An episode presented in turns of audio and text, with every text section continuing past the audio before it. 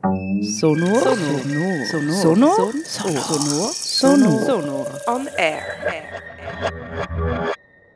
Bonjour à tous et à toutes, c'est toujours Candice de Radio Vostok. Je suis toujours à Berne pour le Sonor Festival, manifestation dédiée au podcast et à la radio. Je suis avec Mélia Roger qui présente son podcast Le chien qui pleure en compétition au festival. Bonjour Mélia et bienvenue. Bonjour. Alors, j'ai écrit tout à l'heure, euh, et puis je me suis pas relue jusqu'à il y a peu. J'ai écrit Tu es ingénieuse du son. Et en fait, j'ai trouvé ça assez beau. Donc, euh, je me suis dit que j'allais le partager. je pense que je te connais pas trop, mais j'ai l'impression que ça représente un peu ton univers, peut-être. Euh, donc, tu es ingénieur, comme on dit hein, dans, le, dans le dictionnaire du son, notamment pour le cinéma. Mais tu travailles aussi sur des installations artistiques et des créations sonores, comme Le chien qui pleure, que tu as conçu avec Antoine euh, Chessé. Chez Sex. Chez Sex, on prononce le X. C'est une œuvre difficile à décrire, je dirais un collage sonore complexe euh, où se superposent différents types de sons d'origine variée, animaux, humains, machines. Est-ce que c'est une pièce qui questionne le rapport à la nature? Euh, Oui, euh, je pense que bon, l'idée de cette pièce c'était vraiment de créer des relations entre des sons qui n'ont pas forcément lieu d'être entendus ensemble. L'idée, c'était de superposer euh, des enregistrements donc, euh, de terrain, euh, du field recording, disons, en nature, avec aussi des sons très mécaniques, des voix de manifestation et des chants de grenouilles. En, fait, la pièce est vraiment pensée comme un énorme crescendo assez lent, sorte d'amas de, sons qui, qui viennent se rencontrer, se heurter, rentrer en conflit. Euh, jusqu'à ce qu'il reste un tout petit crissement de glace, en fait, euh, qui est comme une sorte de réminiscence euh, d'une petite particule sonore, comme si. c'est une pièce assez dark, enfin, je veux dire, assez. sombre. Assez sombre, oui.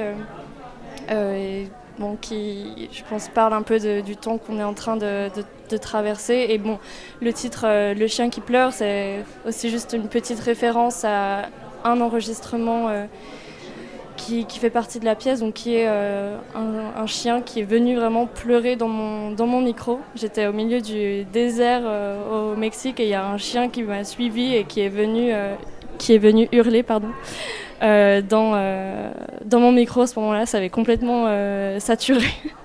saturé le micro et, et j'avais été très touchée en fait par l'émotion qu'on entend dans, dans, dans, sa voix entre guillemets dans, cet enregistrement-là. Donc euh, l'idée, voilà, c'était de mettre en, lien tous ces, sons-là comme une grande complainte. Et euh, c'est pour ça que je suis très heureuse d'avoir collaboré avec, euh, Antoine, qui est donc compositeur, il est saxophoniste. Et on, est parti en fait d'une de ces pièces qui est en fait tout, en, trame de fond, qui est une pièce de piano euh, qui, joue comme ça sur aussi un très grand euh, crescendo. Et donc il m'a vraiment amené à réécouter mes enregistrements euh, de manière, disons, beaucoup plus musicale. Et, et voilà, à faire se jouer des rencontres sonores. Justement, c'était une de mes questions. Le piano, à quel moment il est arrivé en fait Cette composition sonore qui accompagne, c'est arrivé avant ou après les autres sons? Donc en fait, on a travaillé comme un ping-pong. Euh, c'est la première fois qu'on collabore euh, ensemble. Donc euh, moi, je lui ai proposé des enregistrements que j'avais faits et puis lui, il est venu avec cette pièce qu'il voulait faire entre guillemets résonner avec mes enregistrements. Donc c'est venu dès le début. Et au fur et à mesure de la composition, en fait, j'ai joué au moment du, mix avec différentes parties de la pièce, des fois qu'elles viennent rentrer en résonance avec mes enregistrements, des fois aller plus loin.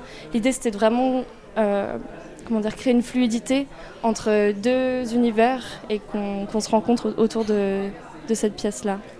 Et il y a deux univers, il y a aussi un peu deux sources de, de je dirais. Il y a tout ce qui est réel et ce qui va être plutôt création fictionnelle. Alors justement, comment est-ce qu'on crée une fiction sonore avec du matériel issu euh, de la réalité? Ben, En fait, dans tous les enregistrements qu'on fait, même sur le terrain, il y a toujours une partie de mise en scène, ce qu'on appelle un peu fictionnaliser euh, le, réel. Donc on va faire des choix juste de placement de micro. Euh, des choix, à quel moment on appuie sur REC, qu'est-ce qu'on veut, qu'est-ce qu'on veut capturer, disons, de certains instants. Et en fait, il y a beaucoup d'intentionnalité, de subjectivité dans ces choix-là. Donc, quelque part, ça devient déjà une fiction, même si il y a une, disons, une dimension un peu naturaliste ou une approche presque documentaire d'aller capter un moment du réel. Je euh, je sais pas si je réponds à la question. Si, si, si, c'est ça. Et, tu parlais de, field recording. Comment est-ce qu'on pourrait décrire ça en français?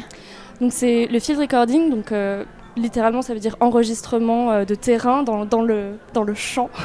Et en fait, c'est tous les enregistrements qui se font en dehors du studio. Donc, que ce soit dans la rue ou dans la nature ou même chez soi, enregistrer je sais pas, le son de la ventilation euh, de sa salle de bain, c'est aussi du field recording. ok, euh, on note pour les sortir, amateurs. Euh, ouais, sortir du studio, sortir du préparé et, et aller chercher justement l'inattendu du, du, terrain. Ouais. Et alors ici, on est dans un festival de podcasts avec plein de créateurs et créatrices. Toi, ce serait quoi ton conseil pour une prise de son au top? Bah, Tout dépend ce qu'on cherche à enregistrer. Euh, je pense que, bon, moi, je viens d'un milieu très technique. Euh, j'ai une formation vraiment de, comme tu disais, d'ingénieuse du son. et euh, donc, voilà, je pense qu'il y a une bonne connaissance du matériel, c'est primordial. Et ensuite, en, fait, il faut vraiment avoir la liberté de se libérer, entre guillemets, de, de, ces, oui, de ces contraintes techniques et prendre des risques à, je sais pas, même à fabriquer ses propres micros, à les, à les mettre dans la glace, à faire fondre. Ça, c'est des choses que tu as expérimentées déjà? Oui, complètement. Et bah, ce qu'on entend dans la pièce, voilà, il y a aussi des enregistrements que, que j'ai fait avec des micros euh, très, enfin voilà, faits euh, fait à la main euh, pour justement aller chercher des, des textures uniques. qui, ouais. Et du coup, il y a beaucoup de loupés ou beaucoup de choses par lesquelles il faut passer pour arriver au bon son? Ben, oui et non, je sais, je sais pas. je pense que L'expérimentation a toujours été en fait euh, nourricière euh, de ton processus euh, de création. Ouais, et puis justement c'est la liberté de la création sonore, c'est que des fois si c'est raté c'est aussi pour ça que c'est bien quoi. Mm. Donc là.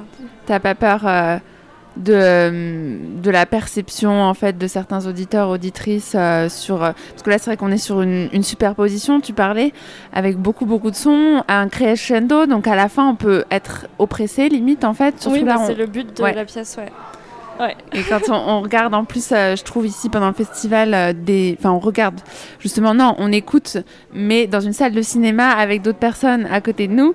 Donc ça crée aussi un autre confort un peu euh, anxiogène où on peut pas forcément sortir et on peut pas appuyer sur stop comme quand on est à la maison, quoi. Oui.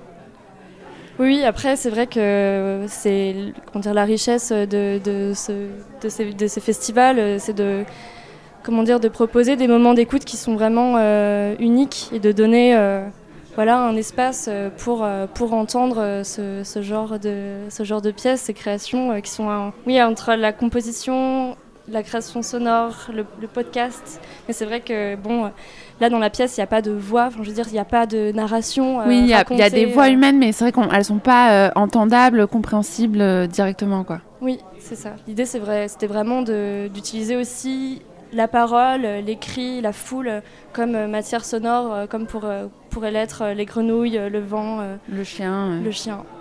Super. Et eh ben merci beaucoup Mélia. Ah, merci à toi. Bonne suite de festival et puis peut-être à bientôt. Oui, à plus tard. Salut.